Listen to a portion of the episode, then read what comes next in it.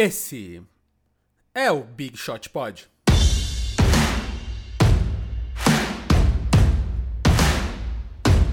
Olá, amigos! Tudo bem com vocês? MM aqui. Hoje na presença ilustre de Guilherme Pinheiro. Olá, amigos, tudo bom com vocês? E Vavão da Massa. E aí, galera, tudo bom? Bom dia, boa tarde a todos. Então voltamos aí hoje, talvez mais próximo de voltarmos ao tema do podcast, né? Que é basquete, ouso dizer. Mas antes disso tudo, só queria agradecer, falar geral aí do último programa. Foi um programa muito especial pra gente fazer. E mais especial ainda porque a resposta do programa foi muito bonita. Recebemos muitas DMs, mensagens lá no grupo do All Stars, comentários no YouTube. Muita gente aí sensibilizada, muita gente aí veio falar e é sempre bonito de receber esse carinho da torcida, principalmente num tema tão urgente, num tema tão importante, num tema tão tão tenso e tão e para mim pessoalmente tão perto de mim, né? Que é o racismo, a causa negra e tudo isso. Então, muito legal de ver que muita gente se sensibilizou e se tocou. E principalmente, né, como eu sempre falo aqui, da masculinidade tóxica. A gente vê homens falando que se emocionaram, que até choraram e tal, e vim dividir isso com a gente. Então, eu já começo esse programa aqui nesse grande agradecimento, porque isso aqui não é só um diálogo entre eu, o Vavo, eu, Gui, mas é um diálogo com todos vocês. E tá bonito, tá legal. Tá bacana. Né, Gui? Você mesmo recebeu algumas mensagens, não foi? Sim, eu recebi mensagens é, no meu Instagram pessoal de gente falando que ouviu e que tava num dia meio ruim e que uh, ter escutado a gente falando de um assunto desses foi importante para ele.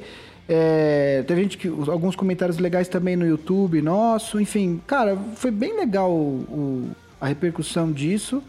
É, acho que a gente precisa falar mais desse assunto e, na verdade, eu acho que agora realmente tem uma, uma entrevista do, do Jordan, uma entrevista não, eu vi só a declaração, eu vi só a manchete falando que é, isso é um tipping point, né? É, quer dizer, isso é um ponto em que é, as coisas não vão mais, esse assunto não, mais, não vai mais voltar a ser como era antes, né? Quer dizer, chegou num nível essa discussão do, do uh, das vidas negras que não dá mais para voltar atrás e não dá mais para ignorar essa discussão.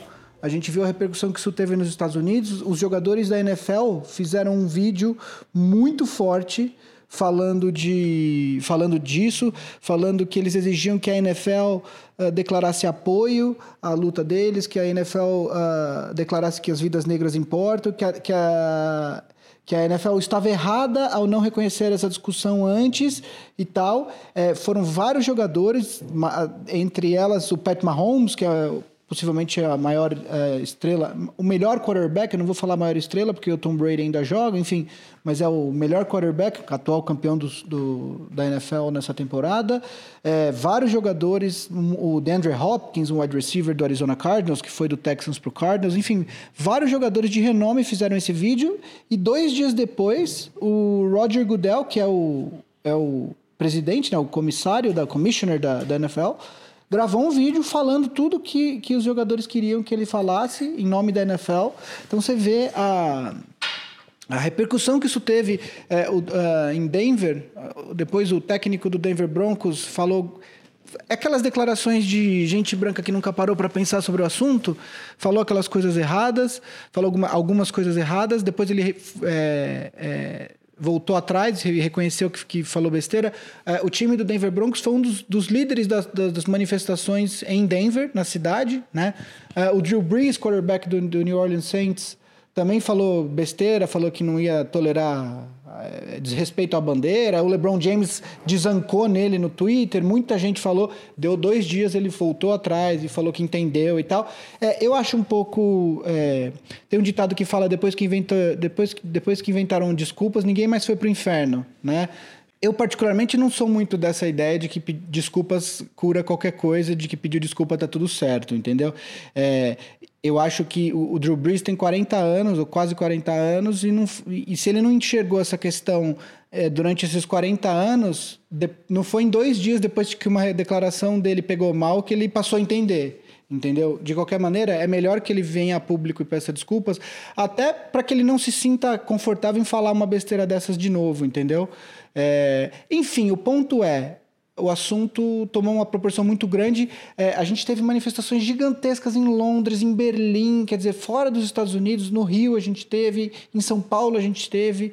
Então, assim, essa discussão é uma discussão que, que graças a Deus, a gente está tendo agora e eu acho que não vai, não vai, é, não vai sumir, entendeu? Agora eu acho que esse assunto vai ser levado a sério. Não, e tem uma. E para mim, uma das coisas mais impressionantes são pessoas que historicamente nunca falaram sobre o assunto se posicionando, né? Então a gente vem falando de Last Dance aí, né, nos últimos um mês, um mês e meio, quase dois já, né? E aí o, tem um episódio inteiro do Jordan não se posicionando na causa negra. E o Jordan foi um dos primeiros que não só se posicionou, mas colocou dinheiro, né? Tipo, 100 milhões de dólares na, nos próximos 10 anos, não é isso? 10 milhões por ano, uma coisa assim? É, eu vi que ele, que ele tinha se comprometido a doar 100 milhões de dólares ao longo dos próximos 10 anos. Não sei se, enfim, parcelas iguais ou. Não sei se é, um, se é uma doação programada ou se é de acordo com, com eventos que venham a surgir. Mas ele sim se comprometeu a, doar 100 milhões de dólares. Que é uma baita de uma grana. Mais do que qualquer pessoa já do. Meio bilhão de reais.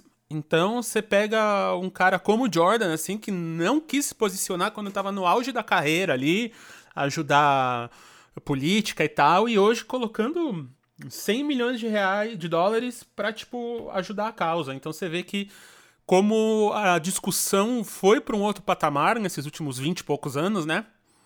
Desde quando rolou o Last Dance, quase 30 anos. Mas ao mesmo e como as pessoas também mudam de ideia e fazem as coisas, sabe? Então isso eu tô achando muito, muito, muito incrível. E então, falando nisso, outra coisa que está mudando de patamar é a volta da NBA. A gente foi de talvez volte para não vai voltar nem ferrando para temos data, temos o que vai acontecer, temos o que eles querem. Já deixo aqui de antemão que eu sou veemente, veementemente contra essa volta. Acho que não é o momento, acho que não é a volta, acho que tem muitas coisas aí, mas entendo também que tem outra, muita grana, muita coisa envolvida e é um momento que tá todo mundo perdido. Então vamos esperar para ver. Mas meninos, falem aí pra gente como é que vai ser, qual que é o plano, o que que tá rolando. Bom, tentando ser sucinto Uh, o, que, o que ficou acordado? A NBA fez uma, uma, uma votação dentre todas as franquias com esta proposta, foi aprovada por 29 votos a 1. Quem não, quem votou contra foi o Portland Trail Blazers, o único voto contra. Desconheço o motivo, Gui, se tu souber. Eles falaram que existiam, na verdade, eles não votaram contra o retorno, eles votaram contra o formato, eles acreditam, porque foram discutidos outros formatos e eles acreditavam que existia uh, um formato melhor do que esse que foi aprovado. Essa do foi a justificativa, que na verdade não foi nem, acho que não foi nenhuma justificativa atual, é, oficial, foi algo que os, os, os, os insiders uh, circularam por aí. É. É, então, uh, uh, só para explicar então para a galera, acho que quem acompanha o Big Shot Pod já está sabendo de um modo geral como que vai ser. Das 30 franquias da NBA, 22 vão voltar a jogar e 8 não voltam mais a jogar nessa temporada. Essas 22 são os oito times do Oeste, os oito primeiros colocados do Oeste, os oito primeiros colocados do Leste até este momento, mais os times que ainda teriam uma chance de classificação, que no caso seri seriam esses esses seis times a mais, cinco do Oeste e apenas um do Leste, né, que é o, o Washington Wizards. Uh, eh, para definir a classificação, eu confesso que, do jeito que eles explicaram, algumas dúvidas ficaram em aberto para mim, mas do, do, que eles noticiaram, uh, cada time joga oito jogos ainda, e essa tabela ainda não foi divulgada, deve ser divulgada logo mais. Acredito que eles estejam pensando bem como fazer para não favorecer nem prejudicar nenhum dos times. A ideia. Que a ideia é que seja tipo como se você fosse os próximos oito jogos dos times, tirando os jogos que seriam contra esses oito times que ficaram de fora. É, esse é o primeiro passo. E aí depois. Uh, e depois a parar, então, por exemplo, se por acaso vai ter algum time que ia jogar muitos jogos com aqueles times que. que uh, não que foram não eliminados, que não voltam, aí tem que ver, tem que enfiar, parar essas arestas aí. Mas inicialmente a ideia era manter os próximos oito jogos de todos os times contra os times que vão continuar a temporada. É, então, eu acredito que eles estejam quebrando a cabeça para ser o mais justo possível, porque nós temos problemas, do, questões do tipo, sei lá, um exemplo fictício. O Oklahoma City Thunder já jogou vários jogos difíceis até agora e até o final da temporada teria jogos mais fáceis mas esses jogos mais fáceis, não tem mais como ele jogar, porque os times não estão mais de volta. Então eles vão substituir jogos fáceis por jogos difíceis, que são os times que ainda estão. Mas enfim, isso eles vão ter que dar um jeito.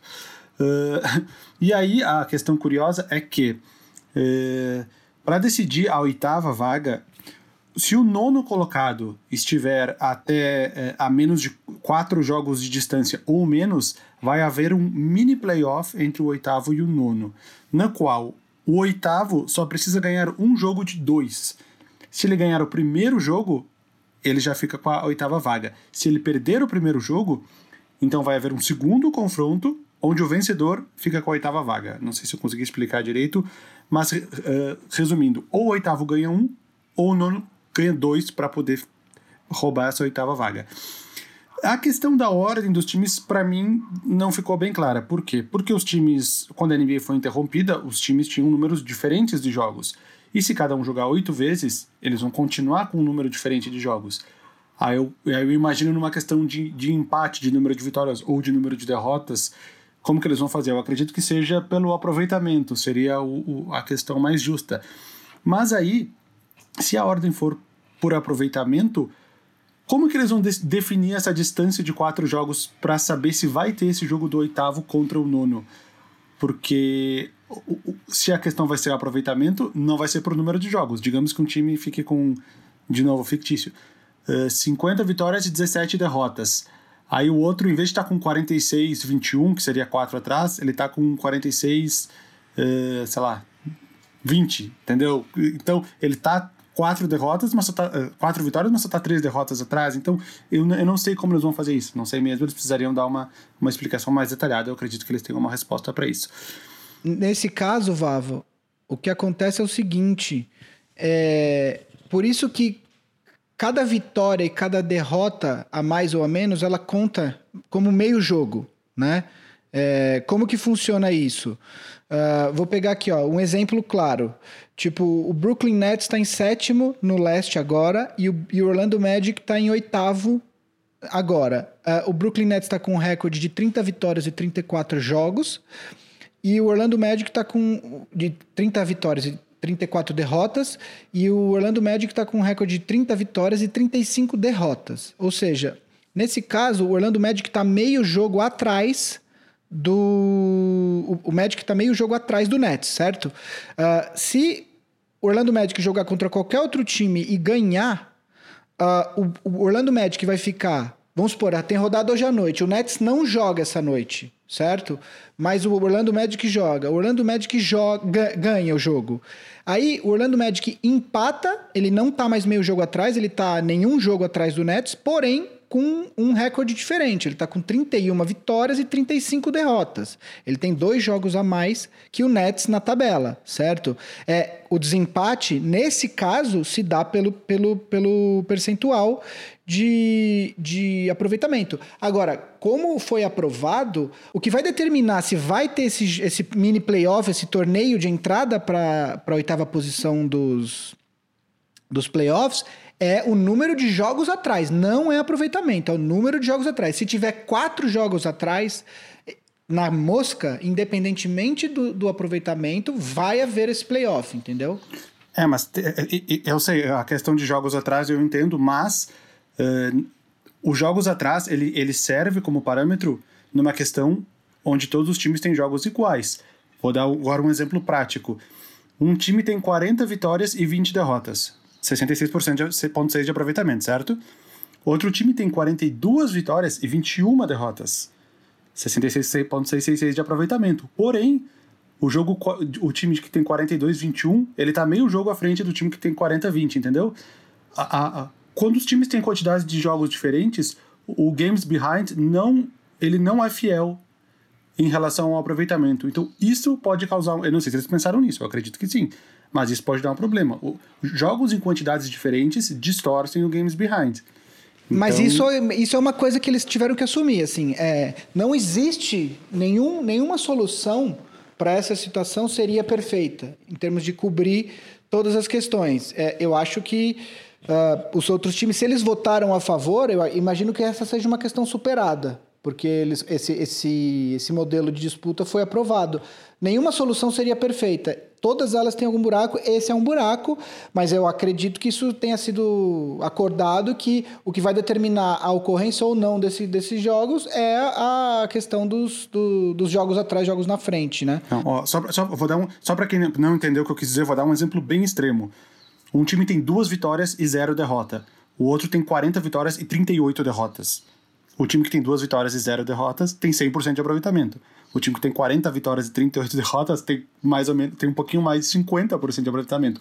Porém, nos games behind eles estão empatados, entendeu? É um exemplo completamente extremo e absurdo, mas é isso, entendeu? Tem essa distorção. Exato, mas esse é um exemplo extremo. É, é quer dizer, os outros times eles vão ter de, é, a diferença de jogos entre os times, pelo que eu vi, é, tem times com 67 jogos e tem times com 63 jogos. Oh. É, entre pode, os times pode acontecer que aquele primeiro exemplo que eu dei, né? Do, do 40-20 para 42-21, mas enfim. A questão é que quatro jogos no universo de 71 jogos, que é o mínimo de jogos que um time vai ter, não é um número que faça tanta essa diferença. Esse exemplo que você deu, do 40-38 e dos 2 e 0, é um exemplo muito extremo, entendeu? No, no universo de 70 jogos, 71 jogos ou 75 jogos, não é algo que seja tão absurdo, entendeu? Então, é, ó, esse mas, problema meio que dilui. Mas eles, eles têm que pensar que Pode acontecer. E se acontecer, o que, que eles vão fazer? Se tem quatro times com quatro jogos de diferença, pode acontecer. Pode, mas isso já está já tá sanado, Isso foi aprovado, esse método de disputa foi sanado. Eu acho que todos os times acordaram que o que vai determinar se vai ter esse jogo ou não é o número de jogos é, é, é o número de jogos atrás, independentemente do aproveitamento hum, e do número bem. de jogos totais que cada time tem. Eu acho que isso foi sanado. Tá, tudo bem. É, pode ser injusto para algum time, mas enfim. Inclusive, durante a, durante a temporada da NBA, uh, eh, acontece em alguns momentos, devido à diferença de jogos, de um time que está com, eh, sei lá, dois games behind em relação ao líder da, da conferência, estar na frente de um time que está com um game behind, entendeu? Uh, na tabela, ao, no meio da temporada, devido à diferença de jogos. Mas enfim, se foi acordado, foi acordado. Se alguém for prejudicado por causa disso, não devia ter acordado. o que eu acho só é, estranho. Se eu, o único time que eu acho que tem direito de ficar puto nesse caso é o Memphis. Por quê? O Memphis, nesse momento, está em oitavo no Oeste, com 32 vitórias e 33 derrotas. Uh, um total de 65 jogos. O Pelicans está com. O, aliás, o Pelicans não, o Blazers está com 29 é, vitórias e 37 derrotas. Só que o Blazers vai ter de volta o Nurkic e o Zach Collins, né? Pela primeira vez na temporada, o Blazers vai estar completo. Uh, se nesse momento, então, o, Memphis está três jogos e meio à frente do Portland na tabela, né? Se nessa nesse retorno da liga, nesses oito jogos, uh, o Memphis uh, for 4 e 4 e o Blazers for 4 e 4, o, o Memphis vai ser obrigado a jogar esse, esse mini playoff com o, com o Blazers. O que, para mim, é, é, isso, é um, isso é um caso claro de um time que seria prejudicado. É, de novo, o Memphis aí teria que ganhar um jogo em duas tentativas do Portland para passar, né? Uh, mas para mim, nesse caso, eu, se eu sou do Memphis, não faria nem sentido haver esse playoff, porque essa distância que foi aberta na temporada regular deveria contar. Né? É, mas, mas eu entendo por que, que eles fizeram isso. Porque, teoricamente, o Portland ele teria até o jogo número 82 para se recuperar. E agora ele só vai ter até o jogo 74, não sei. Enfim, ele vai ter menos oportunidades do que ele teria para ultrapassar o Memphis. Logo, precisa haver alguma compensação de alguma forma. E acho que é por isso que eles inventaram esse esquema do, dos, quatro jogos, dos quatro jogos atrás. Na verdade, eu acho que de verdade, eu acho que essa não foi essa decisão. Eu acho que não foi essa lógica. Na minha opinião, eu acho que eles, o que eles pensaram é: a gente não pode voltar direto para os playoffs. A gente precisa ter um resto de temporada regular, até porque não dá para os times ficarem três, quatro meses parados e voltar já valendo o título, né? Só que para voltar é, com o resto de temporada regular, eles precisavam de mais times. Não dá para voltar só os 16 de playoffs, porque senão vira só é, jogo de exibição, vira jogo amistoso. Para eles trazerem mais times para esse retorno, eles precisavam dar alguma chance para esses times se classificarem. Então eles criaram esse mecanismo. Eu acho que a lógica para mim foi essa. Porque, por exemplo, o próprio Dame Lillard já havia falado que se, se o Portland fosse voltar para esse para esse retorno da temporada sem chance alguma de playoff, ele não ia jogar. Ele ia ficar sentado no banco o tempo todo e com razão. Você vai se expor a pegar o corona, porque por mais que todos os protocolos de segurança sejam seguidos, sempre existe esse risco, né? Você vai se arriscar a se machucar é, para é, é, num jogo em que não vale nada, que você não tem chance de classificar, não vale, não faz sentido. Então eu acho que a lógica, acredito, tenha sido essa. E aí dentro desse desse desse dessa lógica, eles expandiram até demais, eu acredito, né? Porque eles trouxeram, por exemplo, um time como o Phoenix Suns e como o Washington Wizards, que eu acho muito, muito difícil que se classifiquem. É óbvio agora que o Washington Wizards, uh, que estava cinco jogos e meio atrás do, do Orlando, tem uma chance muito melhor de se classificar agora do que tinha se a temporada regular fosse concluída. Mas eu acho que o número de 20 times, com a linha de corte no Oeste, no, no Spurs, e com a linha de corte no Leste, no Orlando Magic, para mim seria o número ideal. Uh, não entendi muito essa inclusão de Phoenix Suns. Quer dizer, entendo que eram times que ainda tinham chances de playoff, por menores que, que, que fossem. Todos os outros times já estão matematicamente eliminados. Então eles deram a chance para todos os times que ainda tinham chances matemáticas de classificar, eles trouxeram para esse retorno da liga. Olha, vou te dizer que matematicamente eu acho que um time como, por exemplo, Charlotte Hornets também poderia se classificar, ó. o próprio Chicago Bulls, matematicamente, embora fosse uma porcentagem muito pequena. Na verdade, o Hornets só está um jogo e meio atrás do Wizards. Então, mas aqui no aqui no na, na ESPN no site está dizendo que esses times estão eliminados. Eu imagino que seja pelos cruzamentos, ah, pelos, pelos, confrontos. É, eu acho que é isso, entendeu? Porque Pode embora ser. ele teria tempo e número de jogos para alcançar, eu acho que pelos próprios confrontos isso acaba se tornando impossível. Hum. Ou uma chance tão pequena que a... ficou considerado impossível.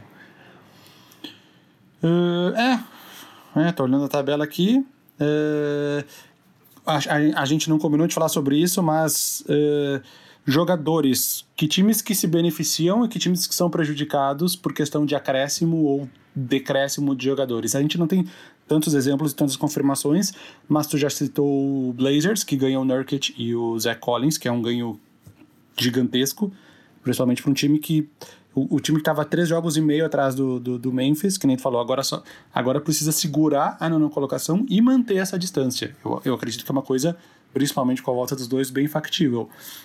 A galera especulou muito a, a, a volta do Kyrie Irving e do Kevin Durant para o Brooklyn Nets, mas aparentemente, pelo que falaram, os dois não vão voltar. É, se eles voltassem, eu, eu consigo imaginar, porque a gente nem, nem não falou uma coisa até agora, né?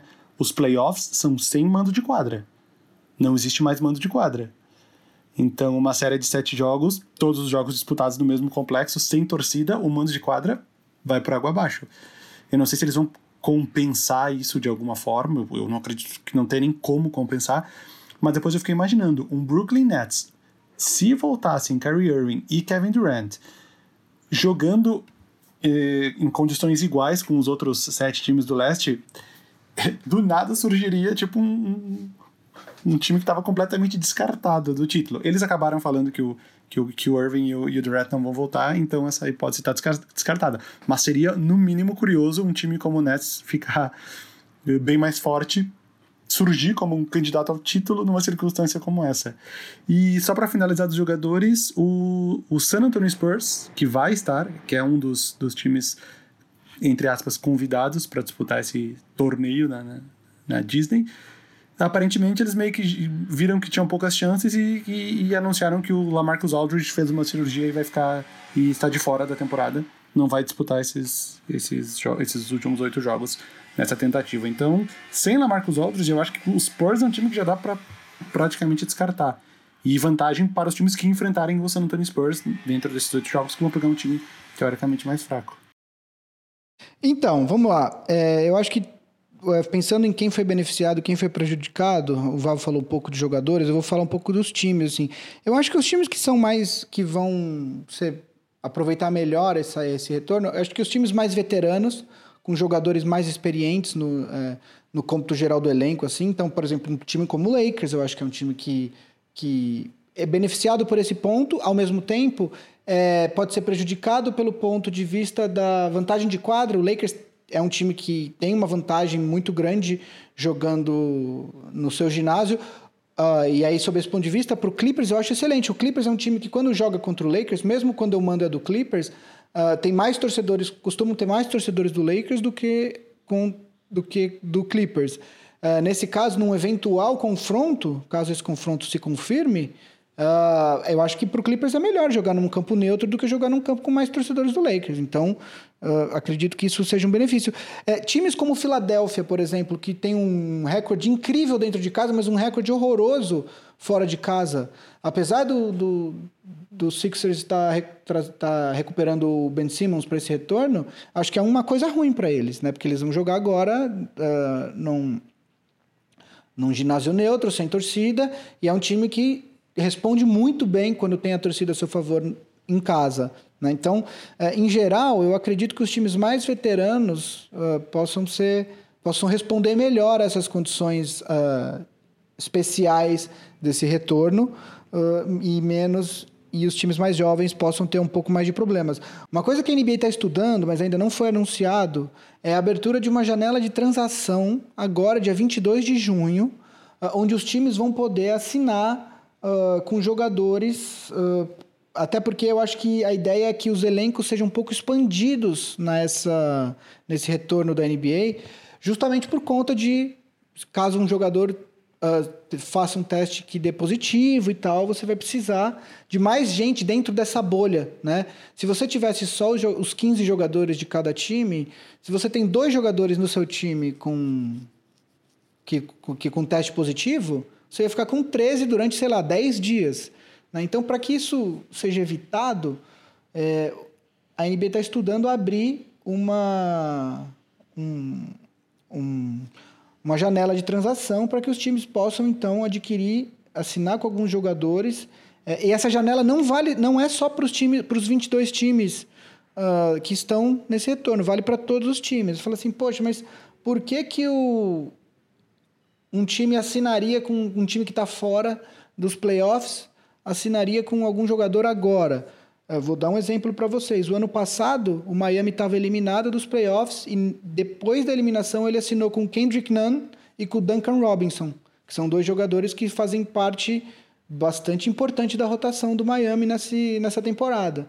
Então, os outros times também têm que ficar de olho. Né? É, outra situação importante a ser observada, por exemplo, é é a questão do DeMarcus Cousins, né? O DeMarcus Cousins está no mercado. Ele, ele não jogaria essa temporada, mas agora, é, de repente, ele está bem para voltar. O Lakers vai querer assinar outro time. É, existia uma expectativa muito grande que o Lakers reassinasse com ele para a próxima temporada, até por tudo que aconteceu nessa temporada. Mas agora ele está, ele pode querer ir para um time onde ele vai ter mais chance de jogar, se é que ele vai jogar, enfim é uma outra questão, entendeu? É óbvio que a gente sabe que ele ficou muito. É, mesma, é uma questão muito parecida com a do Nurkic, né? Quer dizer, pode jogar? Pode, mas ficou muito tempo parado e a gente sabe que esse tipo de lesão demora um pouco para. Depois que você volta, ainda existe uma questão de, de tempo, né? De, de, de recuperar o ritmo e tal. além dessa janela de transação, uma outra coisa que está sendo discutida é justamente a, a possibilidade de da, dos, dos times poderem converter os, joga, os jogadores two-way, que são aqueles jogadores que vão subindo e descendo entre a D-League e o time de cima, né? em contratos válidos pela NBA para ter esses jogadores. É, então, essa é uma outra possibilidade que os times vão ter de ter jogadores em seus elencos. É, isso é uma outra, um outro desdobramento, né? Quer dizer, a gente vai ter uma segunda janela de transação num período onde a gente não estava muito acostumado a ver esse tipo de coisa, né? É, eu, eu, sem saber dessa história que tu falou agora, de, da possibilidade de assinar com mais jogadores, eu já tinha pensado, com, com os two-way players, um elenco fica em 17, né? São os, os 15 jogadores, os, os, os 13, os 13 que vão pro jogo, os dois inativos e os dois two-way players somariam 17. Eu pensei em talvez, sem saber que eu falar isso, eu pensei exatamente nisso. Talvez convertendo os two-way players em jogadores permanentes, entre aspas, eh, talvez esse elenco de 17 fosse o suficiente. Eu nem sabia dessa possibilidade de, de, de abrir para assinar com mais jogadores.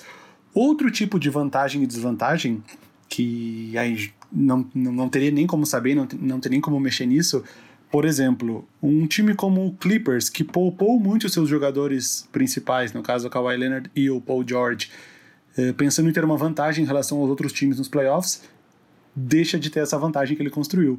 Porque, no final, todos os times conseguiram fazer a mesma coisa, né? Que é descansar os jogadores. Pensa, uh, por exemplo, o Rockets, o Harden é o segundo jogador com mais minutos e o Westbrook é o sétimo com mais minutos. Ou seja, tu tem dois dos sete jogadores que mais estavam ficando em quadra. Isso já se provou em outras temporadas com o próprio Rockets que esse desgaste dos jogadores acaba pagando, o time acaba pagando um preço na frente. Então, nesse novo formato, esse preço o time não vai ter mais que pagar. Então, um time como o Rockets, um time como o Blazers, o Lillard é o primeiro em minutos, o McCollum é o sexto. Tu tem dois jogadores no top 6 de minutos, tu vem com esses jogadores descansados. Mais uma, mais uma vantagem para os Blazers e uma desvantagem para os times que pouparam jogadores. Mas isso também não tinha nem como saber, não tinha como prever. Fica mais como uma questão de, de curiosidade mesmo. É, então, essa história, tudo isso que eu falei agora, tá numa história que foi o Old que reportou.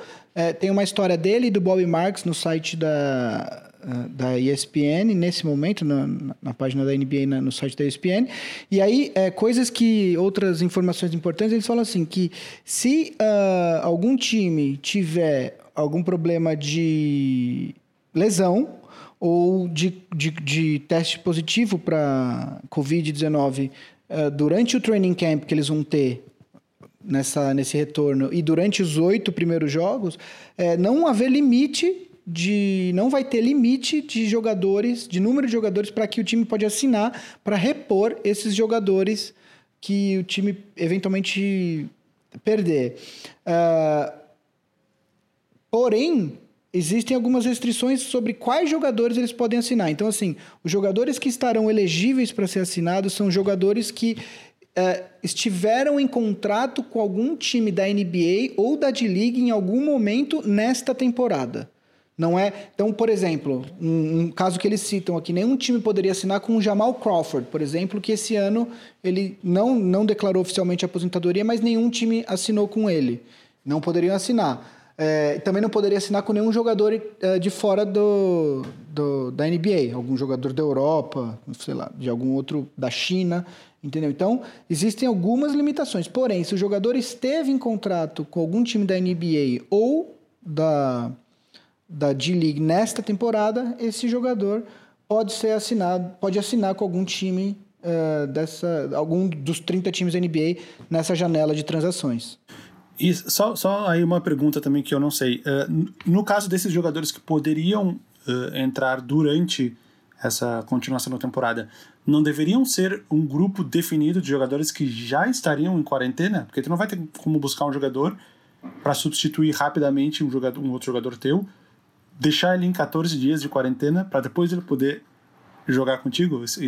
Eu acho que não teria que ter um universo de jogadores já pré-selecionados como possíveis substitutos que já estivessem lá, no, lá na, em Orlando de quarentena também? Não, não, não vai ter isso? Então, isso, isso certamente é uma das coisas que ainda está sendo discutida, Vavo. É, e é por isso que essa, que essa janela de transação ainda não foi anunciada. Existem todas essas questões que estão sendo analisadas, imagino, e eles só vão anunciar de fato quando isso tiver sido acordado. É, isso tem que ser ainda conversado com a, com a Players Association. Né? É, uma outra questão que está sendo discutida é que os times queriam uh, já levar os jogadores two-way para esse campus lá na Disney, para que os jogadores fiquem lá. Porque daí é um cara que você tem acesso rápido. Ele vai fazer a quarentena com todo mundo, ele vai ser testado pela liga como todo mundo que tiver lá, e se você precisar dele, você não vai ter que esperar, sei lá, uma semana, dez dias para esse cara até ele poder ser integrado ao elenco. É, num primeiro momento, parece que a liga não tinha col colocado uh, esses jogadores dentro das pessoas, dentro da, da lista de, de, de, de, membros que um time vai poder levar para Disney, né? Então é, isso ainda está sendo discutido. É importante ficar é, claro que a liga está esperando, está falando em um número de 1.600 pessoas é, dentro dessa bolha que eles não querem chamar de bolha, estão chamando de campus. É, que vai para Disney. 1.600 pessoas entre os 22 times. Então existe uma limitação de quantas pessoas esses times vão poder levar. Você pensa aí, você está falando em 15, 14, 15 jogadores por time, sem contar esses extras que podem ter. Aí você tem comissão técnica, você tem médico, você tem segurança, você tem. Tem uma série de coisas que ainda tem que ser resolvidas, né? É, eu estava escutando o podcast do Brian Windhorst ontem, e aí os caras estavam falando assim: os times têm os seus cozinheiros. Cada time tem o seu chefe da nutrição, o seu cozinheiro. Mas não dá para todos os times levarem os seus. Assim como não dá para todos os times levarem toda a equipe de segurança. Entendeu? Então, esse tipo de coisa também imagino que seja uma questão. A NBA ainda não anunciou qual vai ser o protocolo de segurança é, para tudo. Quer dizer, os testes, existe a expectativa de que os jogadores, de que todo mundo seja testado todo dia, uh, com testes que não é o, o, nasal, aquele que vai até o fundo, que é um teste que quem fez diz que é muito desagradável, que enfia um cotonete monstruoso uh, no, e ele tem que ir até o fundo, não é no nariz, é lá no fundo mesmo, e tem que fazer nas duas narinas. É, então, assim, é uma outra questão que está sendo discutida, é o protocolo de segurança. Eu fiz e é horrível mesmo, viu? O protocolo médico, né? Você fez? Eu fiz o exame quando eu fui lá pro hospital ver a parada da minha hepatite. A gente fez o teste de corona completo. E, cara, parece que tem alguém enfiando o dedo, tipo, querendo furar seu cérebro, assim. É horrível. Então, e então, assim, é, Existe a expectativa de que os jogadores sejam testados diariamente, mas ainda estão. Duvido que eles aceitariam ser testados diariamente com esse uh, swab nasal. É, a, a, expectativa é que todo mundo chegue em Orlando no dia 7 de julho. Uh, vai, vai acontecer uma quarentena de três dias, se eu não me engano, pelo que eu li, de três dias dentro do quarto, quer dizer, todo mundo dentro do quarto, sem sair, né? E aí depois vai haver mais um, alguns dias de quarentena só dentro dali do hotel. E, e, aí depois começa o training camp e a expectativa é que os jogos comecem a acontecer dia 31 de julho. Ou seja, a gente ainda tem aí pelo menos mais uns 50 dias até que os jogos uh, comecem a acontecer. Tem tempo ainda, mas ao mesmo tempo existe pressa, porque claramente a próxima temporada já está impactada. O time, os times que chegarem na finais, possivelmente eles vão ficar até é, isso vai depender muito da velocidade dos playoffs, mas a expectativa é que um time que chegar nas finais vai ficar ali, a partir do momento que chega, né, de 7, dia 7 de julho, dois meses e meio, três meses em Orlando, ah, com uma locomoção um pouco restrita, né? Existem a questão das regras, se vai poder levar família, enfim, tem um monte de coisa a ser definida. É, isso, eles tiraram o básico da frente, que é beleza, vamos definir uma data e um formato. Ok, definiu, vota, aprovou, beleza. Agora a gente vai ver todo o resto. É, a gente esqueceu de falar, da, quando, quando eu comecei a explicar, a gente foi desenvolvendo o assunto, desenvolvendo e não falamos as datas. Então a, a data esperada é dia 31 de julho, esperada não, confirmada é 31 de julho, que vai, vão voltar os jogos. E o, e, e essa as finais, caso cheguem até o jogo 7, o último jogo seria no dia 12 de outubro. Acabaria dia 12 de outubro. Uh, essa seria um, então seria um intervalo de dois meses e 13 dias, vai, uns 70 e poucos dias de jogos.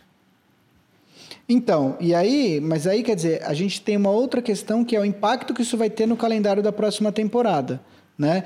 Porque se a gente assumir que as séries vão, vão longe, que a final vai ser mesmo nesse dia, porque eu acredito que se as séries forem mais rápidas, eles podem antecipar esse prazo, né, Vavo? Ah, com certeza, com certeza. Então, ser, ah, mas, eles falaram que vai ser jogo dia sim, dia não nas séries, né? Porque não tem mais a viagem, né? Você Exatamente. não tem mais viagem. Então, não, assim, é, tirando o fato de que o mundo tá uma merda porque essa pandemia tá fudendo, para quem gosta de NBA vai ser um tesão, que a gente vai ter tipo jogo de vai ser quase clima de Copa do Mundo na primeira fase, que você tem quatro jogos no dia, que você não para de ver jogo, sabe? Vai ser um tesão, assim. É, mas a questão toda é: se, se, o jogo, se a final acabar dia 13 de outubro, como o Vavo está falando, é, que é a data prevista, é, e a expectativa da NBA era voltar dia 1 de. Inicialmente a expectativa era voltar dia 1 de dezembro, o que daria basicamente seis semanas para acabar uma temporada, você ter uma free agency e retomar, né? É, e aí. É, isso impactaria na data de término da próxima temporada. Hoje eu já li que existe uma, uma, uma parte das pessoas envolvidas nessa discussão que querem que a próxima temporada seja meio espremida para que as finais da próxima temporada uh, sejam o mais próximo possível das datas originais, para que aos poucos você vá retomando o calendário normal da NBA, né? de começar em outubro e terminar em, em junho. Uh, obviamente que isso significaria que na próxima temporada voltariam os famosos back-to-back-to-back, e ou os, os quatro jogos em cinco noites, que é tipo, diz que é pior que o back-to-back-to-back, é os quatro jogos em cinco noites. Você joga um back-to-back, -back, tem um dia de intervalo e depois joga outro back-to-back. -back. É, isso é algo que aumenta muito o número de lesões e tal, e a NBA, e a NBA vem trabalhando para cada vez mais espaçar o calendário para que isso não ocorresse e para que até os números de back-to-back -back sejam cada vez menores. Então, assim, tem muita coisa a ser definida, tem muita questão a ser discutida. O que a gente tem definido agora é o básico do básico do básico, que é temos uma data de retorno, sabemos que os jogos acontecerão na, na Disney, todo mundo lá, e aí agora o protocolo de, de segurança, o protocolo médico, o impacto que isso vai ter na free agency, o impacto que isso vai ter na próxima temporada ainda está sendo analisado. Isso vai ter que ser muito discutido pelos próximos meses. Oh, Para matar umas saudades de NBA, hoje o programa está indo ao ar dia 10 de junho. Dia 10 de junho do ano passado foi o dia do jogo 5 entre Warriors e Raptors nas finais. É, o, o, o, Raptors liderava a série por 3 a 1 parecia que ele ia fechar o jogo. Tava, eu, tô, eu tô vendo aqui, ó, tava vencendo por 103 a 97, faltando 3 minutos e meio. Eu lembro que esse jogo eu tava na casa da NBA assistindo, aquela casa da NBA montada lá no, no Shopping Eldorado aqui em São Paulo. Tudo dava a entender que o Raptors ia fechar a série em 4 a 1 Uh, o, o Clay Thompson acabou, fazendo duas cestas de três, o, o Raptors, o, Warriors virou o jogo e acabou descontando para 3 a 2 aquela série. Para tristeza de muitas pessoas presentes na casa da NBA, não só torcedores do Raptors, como secadores do Warriors. O Raptors, o Raptors acabaria fechando no jogo 6, jogo seguinte. Mas só para relembrar que exatamente um ano atrás estávamos vendo o jogo 5, um ótimo jogo 5 das finais, que o Warriors venceu por 106 a 105 em Toronto. Ah, e tem uma outra questão que a gente não discutiu ainda, né, Vavo? Que é o que vai ser das oito franquias que vão ficar de fora, né? Uh, entre a, a, interrupção da temporada e a suposta estreia da próxima temporada, uh, são nove meses. Uh, os, tem muitos times que estão preocupados porque ficar nove meses sem uh, nenhum tipo de interação competitiva é muito ruim, principalmente porque a maioria massacrante desses oito times que ficaram de fora são times jovens que precisam da repetição para que os próprios jogadores uh, uh, continuem melhorando, né? Eu vi uma entrevista do... Uma entrevista não, o, o, o episódio do, do podcast do Old, que foi publicado ontem, na segunda-feira, hoje é terça, quando a gente está gravando, foi com o James Borrego, que é o técnico do Hornets, e com o JB Bickerstaff, que é o técnico atual do Cleveland, né? Assumiu interinamente. É... E eles estavam falando isso, quer dizer, são dois times jovens, com jogadores que precisam continuar o desenvolvimento e que podem correm o risco de ficar nove meses sem nenhuma interação competitiva. Então, também outra coisa que eu li hoje é que o pessoal já está uh, ah, discutindo o que, que eles podem fazer uh, para diminuir o impacto para esses times. Então, estão discutindo, por exemplo, um negócio chamado é, atividades organizadas, atividades de time organizadas, que é o que eles chamam de OTA, né? Organized Team Activities, que são uh, isso, é, isso tem sempre na NFL, são períodos da off-season que os times podem se juntar para treinar. Então vai todo mundo para a cidade oficial do time e se juntam lá e realizam treinos. Outra coisa é acontecer uma espécie de. Como não deve ter é, nessa, nesse ano, a Summer League, do jeito que a gente está acostumado a ver, talvez role uma Summer League com os oito times. Uh, que ficaram de fora, o que seria legal. Fazer um esquema também, sei lá, dois grupos de quatro, todo mundo contra todo mundo Não, duas eu vezes. Voto, eu voto nos playoffs marginais. Pega esses oito times e faz uma série de playoffs. Melhor de sete, valendo. O, é como se fosse o troféu da segunda divisão, o troféu dos eliminados. Posso falar o que seria legal? Fazer isso valendo a primeira escolha no draft. Tipo, oh. seria. Porque isso seria é, legal. É, fazer. é que a questão é levar o menor número de pessoas possíveis para um lugar por causa do vírus. Aí tu vai juntar os outros oito times, não faria muito sentido. Exato. Mas, enfim, é, eu acho que tem essa questão. Então. Aliás, uma coisa que é importante, a gente falou de draft agora, ah, draft, é importante é. que isso fique, isso, isso, a gente explique como que é o impacto disso no draft. Basicamente, é os oito times que estão de fora, eles já estão é, garantidos no draft como os oito times com maior chance da primeira escolha, na ordem, na ordem de acordo com o seu recorde. Né? Então, o pior time é o Warriors, ele vai ter a melhor chance uh, de ter a primeira escolha no próximo draft e assim por diante. Uh, o Washington uh, é o time que seria o nono time. Se o Washington perder os oito jogos que tem para fazer, em tese ele ficaria com um recorde ele poderia melhorar a posição dele no draft, mas não pode. Isso não pode acontecer. Então, não importa. Se o Washington perder os oito jogos, o Washington vai ficar na nona posição uh, da na, na, na lista na loteria, entendeu? Então, é importante que isso fique claro que uh, um time um time não pode melhorar a chance, um time dos entre os 22 não pode melhorar a chance dele mais do que a nona posição de conseguir a primeira escolha no draft. O Vavo, agora que a gente já falou basicamente, cobriu todos os aspectos aí desse retorno da liga, com o tanto de informação que a gente tem disponível nesse momento, queria saber, você mantém sua previsão de, de favoritos aí, Clippers e Bucks? Qual que, que, que você acha? Ou ainda está muito cedo para falar? Cara, essa temporada tá tão, tava tão equilibrada desde o início que eu, eu, nem me lembrava qual era a minha previsão. Devia ser alguma coisa que tava com o meu humor no dia. Mas era Clippers. Mas agora, era Clippers e Bucks os seus favoritos. Era Clippers e Bucks. Ah, parece justa. Uh, olha, o Clippers, uh, embora eles tenham a desvantagem de terem poupado os, os, jogadores bons, eles têm a vantagem que eles têm um, um Kawhi Leonard e um Paul George zerados, né? Isto é uma vantagem, algo que eles dificilmente teriam. E sem o mando de quadra, eles também têm esse benefício, porque eles não, eles não tiravam tanta vantagem do mando de quadra uh, quanto outros times conseguem tirar um time como Denver, por exemplo, que, que chega a ter uma vantagem essa. Tá ligado essa história que os times de Denver e de Utah, historicamente nos esportes americanos, eles têm uma vantagem natural por causa da altitude, né? Porque os jogadores treinam na altitude. Denver é tipo é, a Mile High City, né? Tem uma milha de altitude, que é 1.600 metros. Utah também, na Salt Lake City, tem altitude.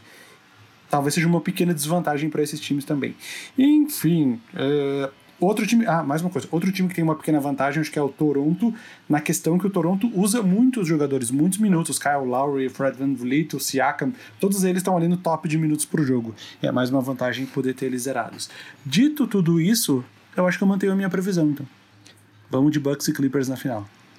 Cara, eu eu vou de Lakers campeão, porque eu não sou filho de pais medrosos, entendeu? Eu sei que vocês vão falar que eu sou clubista, mas quem acompanha o Big Shot pode desde o começo sabe o tanto que eu critiquei esse time ano passado e agora meu time tá bom e eu confio muito no LeBron e vamos que vamos. É, então eu vou, eu vou. Eu acho que eu tinha falado que o Clippers era favorito, mas quer saber? Olha para minha cara de que vou apostar alguma coisa no Clippers nessa vida, né? É, agora, uma coisa que o Vavo falou, eu queria que eu lembrei agora. Ah, o Vavo falou do Utah Jazz, né? E, e, cara, nenhum time teve um, um, intervalo de temporada tão ruim quanto o Jazz, né? Quer dizer, os dois melhores jogadores do time pegaram Covid, né, o Gobert e o Donovan Mitchell. Não suficiente, eles brigaram e a relação quase chegou num ponto de, de ficar é, irreparável, né? Diz que eles estão se entendendo, mas claramente existe uma questão aí. É, além disso, o, o segundo pontuador do time, que é o Bojan Bogdanovic, fez cirurgia no, no, no pulso está fora desse retorno da, da temporada.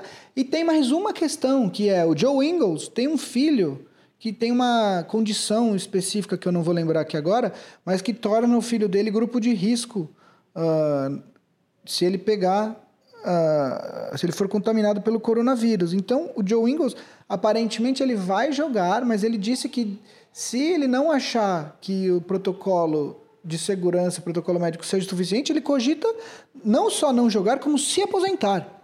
É, não é algo que ele esteja na iminência de fazer, mas ele diz que cogitou. Isso pode, se ele chegar lá e ver que o pessoal está fazendo festa, que está saindo, ele pode chegar e falar assim: gente, desculpa, eu não vou ficar aqui. E ir embora. Então, assim, esse intervalo de temporada do Jazz foi de longe o pior de, entre todos os times, né? É isso, voltamos aí a falar de basquete depois de uma parada aí, né? Como a gente parou a vida, a gente apertou pause na vida, deu uma descansada. Agora estamos voltando aos pouquinhos. Muito provavelmente vamos parar de novo, eu acho, em algum momento. Vai. A probabilidade, Vabo, você que é estatístico, de dar ruim em, alguma, em algum ponto aí é bem grande, eu acho. Se não agora, durante. Por causa. Oi? Por causa do Covid, tu diz? É, tem muito ponta solta, né? Eu acho, assim. Tem muita ponta solta, é muita gente, muito, muito rolê. Tipo, pode não dar agora, mas daqui duas semanas, né? Três semanas, a galera vai descobrir que tinha uma galera com Covid, zoa um pulmão de um cara desses aí. Fudeu. Tem um monte de gente que vai estar tá lá nessa bolha com mais de 60 anos também, né? Tem essa questão, que é importante ser levado em consideração. Sim, eu, eu vi um, um, um, depoimento, acho que era o Mike D'Antoni e o, algum desses técnicos mais velhos, Dwayne Casey, talvez, que estavam cogitando o, os técnicos, os técnicos de mais idade usar máscara no jogo. E até o Mike D'Antoni tinha falado, eu entendo se eu precisar usar máscara, mas desde que todos os técnicos precisem usar máscara, não só nós que temos mais de 60 anos de idade. Mas depois eu não vi mais esse assunto sendo falado, então eu não sei que fim levou. É, então. Porque a gente tá falando de. É aquela conta que a gente fez, acho que o programa retrasado. De que o pessoal tava falando que são 10 mil pessoas para fazer a MLB, a MLB funcionar. Aqui a gente tá falando.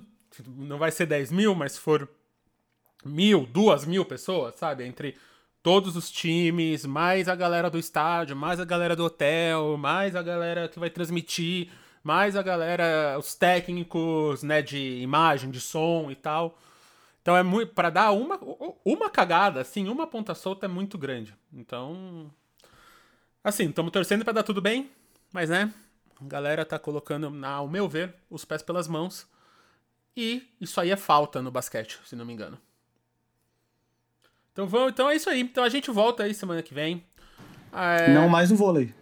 Não mais no vôlei. Que, o que dá coisas incríveis, né? O que dá hum. lances incríveis. Grandes né? jogadas. Grandes jogadas. Grandes jogadas. Deixa eu fazer só uma observação antes de acabar. Uma observação. Eh, eu tava, eu tava fazendo um vídeo aqui pro, pro Bucha Calaca e eu, eu tava assistindo eu assisti o jogo 6 das finais de 77, que é o jogo do título do Portland em cima dos Sixers, o único título do Portland até hoje. Como o Bill Walton era bom, cara. Impressionante. Se o Bill Walton jogasse nessa NBA atual, ele possivelmente seria um, um, um, dos melhores, se não o melhor pivô da liga. Ele é tipo um Jokic que faz tudo melhor. E ele teve uma carreira curtíssima, porque ele se lesionou. Nada a ver com nenhum assunto desse podcast, só porque eu me lembrei agora. Só pra não dizer que a gente só falou da volta da temporada. Ele, o Bill Walton jogou dois All-Star Games, cara. De, de, o auge dele foi tão curto por causa das lesões que teve o ano do título pelo Portland, que foi esse, 77. A temporada seguinte, ele foi MVP, mesmo jogando 50. Ele não jogou nem 60 jogos, acho que 58 jogos. E aí depois ele se lesionou, nunca mais foi o mesmo, ficou algumas temporadas fora, jogou no Clippers, depois ele jogou no, no Celtics no final da carreira, ganhou o prêmio de sexto homem, mas jogando poucos minutos. Cara, eu nunca tinha parado para ver um jogo completo dele, uma sequência de lances dele, vários minutos. Eu fiquei impressionado, cara. Que jogador bom que era o Bill Walton. Eu só sabia das histórias e eu fiquei realmente impressionado. Se eu for, se, se eu for fazer uma lista de top 10 pivôs de todos os tempos, eu sei que ele, por não ter uma amostra tão grande, ficaria mais lá para baixo, mas o pick dele, o auge dele foi um absurdo, cara. Que jogador bom, que visão de jogo. Melhor pivô passador que eu já vi, velho. Assim, ó, com folgas, velho. Incluindo Jokic, Sabonis e todos esses outros pivôs que passavam muito bem. Que jogador bom, velho. Sabe, deixa aqui meu registro. Logo mais vai ter um, um vídeo no Boom Shakalaka falando sobre ele. Isso aí.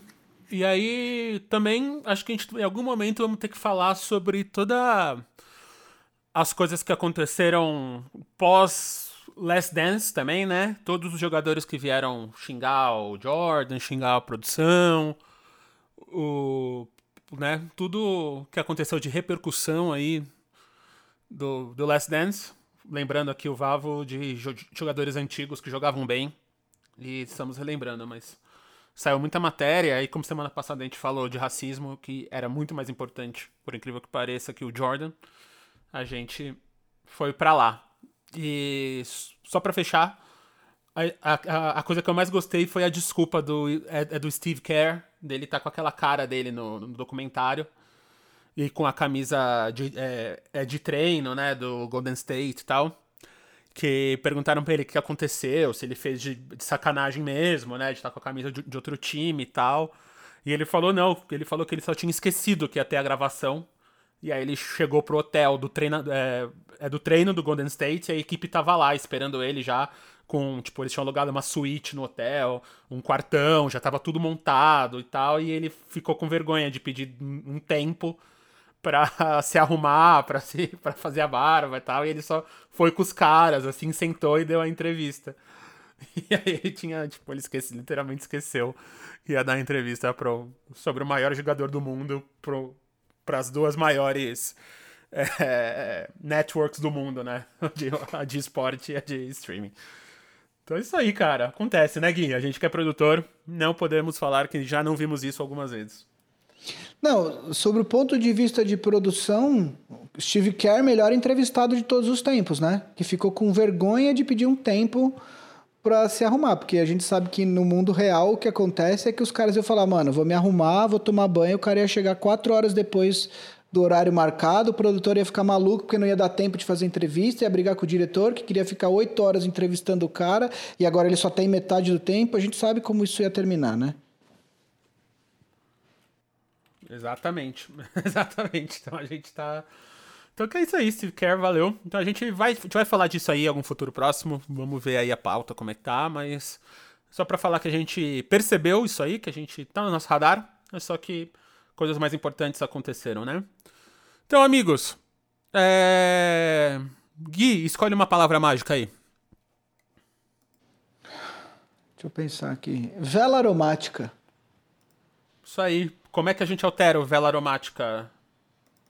Valo? Primeiro que é uma Com palavra W. só. Primeiro que é uma palavra só, né? É, pode, pode ser com W, Ah. eu acho, e com H no final. O, o El Aromática, sim? Isso. Tudo uma palavra Pô, só, é difícil, com W, velho. com W e com H no final. Tá, puta, é difícil aí. Então volta aí. Então, então vamos lá, só, o- só a última vez. Vela aromática. Vela aromática. com W. Boa. Com W e H no final, uma palavra só. E para você que escutou. Com acento ou sem acento?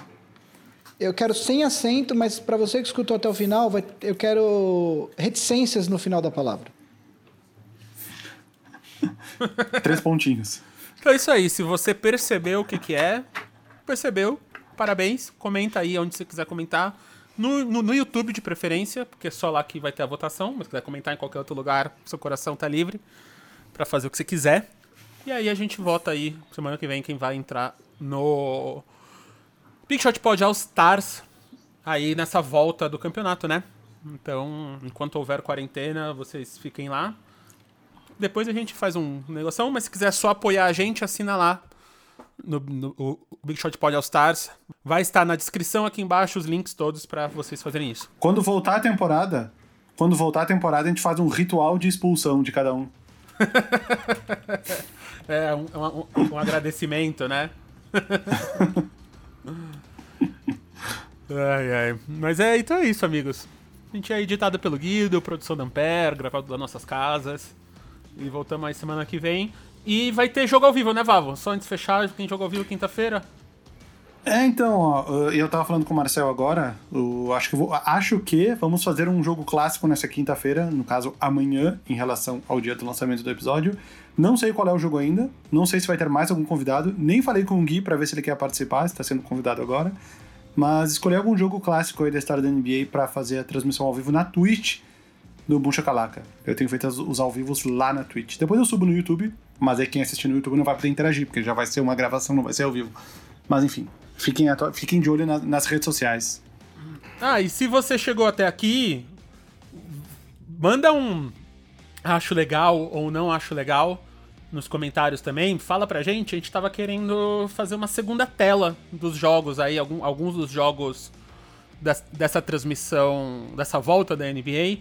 Então vocês assistem o jogo onde vocês assistem e a gente estaria comentando na Twitch ou no YouTube em algum lugar para acompanhar o jogo com vocês. Se vocês acham bacana isso aí, assim como o Vavo tá fazendo com jogos antigos, a gente faria ao vivo com esses jogos, comenta com a gente.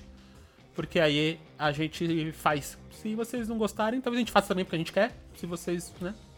E se vocês quiserem, talvez a gente não faça porque a gente tá com preguiça. Mas só pra gente saber. Ah, eu, esque eu, eu, eu, esqueci de comentar a melhor coisa dessa volta da NBA em Orlando. A melhor coisa, assim, ó, disparada que ninguém falou o horário dos jogos. Vai ser tudo mais cedo, não vai ter mais jogo no horário do Pacífico, não vai ter mais jogo nem no horário de Houston, que é o que eu costumo assistir mais. Jogo cedo, que, que beleza. para quem tem filho, gente, é a melhor coisa do mundo. Tudo joguinho às nove da noite aqui, 8 horas, 7 horas. Ah, essa foi a melhor coisa. Quando eu percebi isso, eu fiquei muito feliz. Não, sem contar que às vezes assim, pelo que eu entendi, vai ser jogo a uma, às três, às cinco, às sete, às nove. Tipo, cara, coisa vai ser boa, Copa coisa do Mundo. Boa, dormir sério. cedo, ah, coisa boa. Então fechou. Então vamos a gente vai ver de fazer isso aí para vocês se vocês gostarem. Se vocês não gostarem, talvez a gente faça também, como eu já falei. É isso aí, amigos. A gente volta aí semana que vem. Big Shot Pod é produção pé. Até lá. Abraço. É. een bed.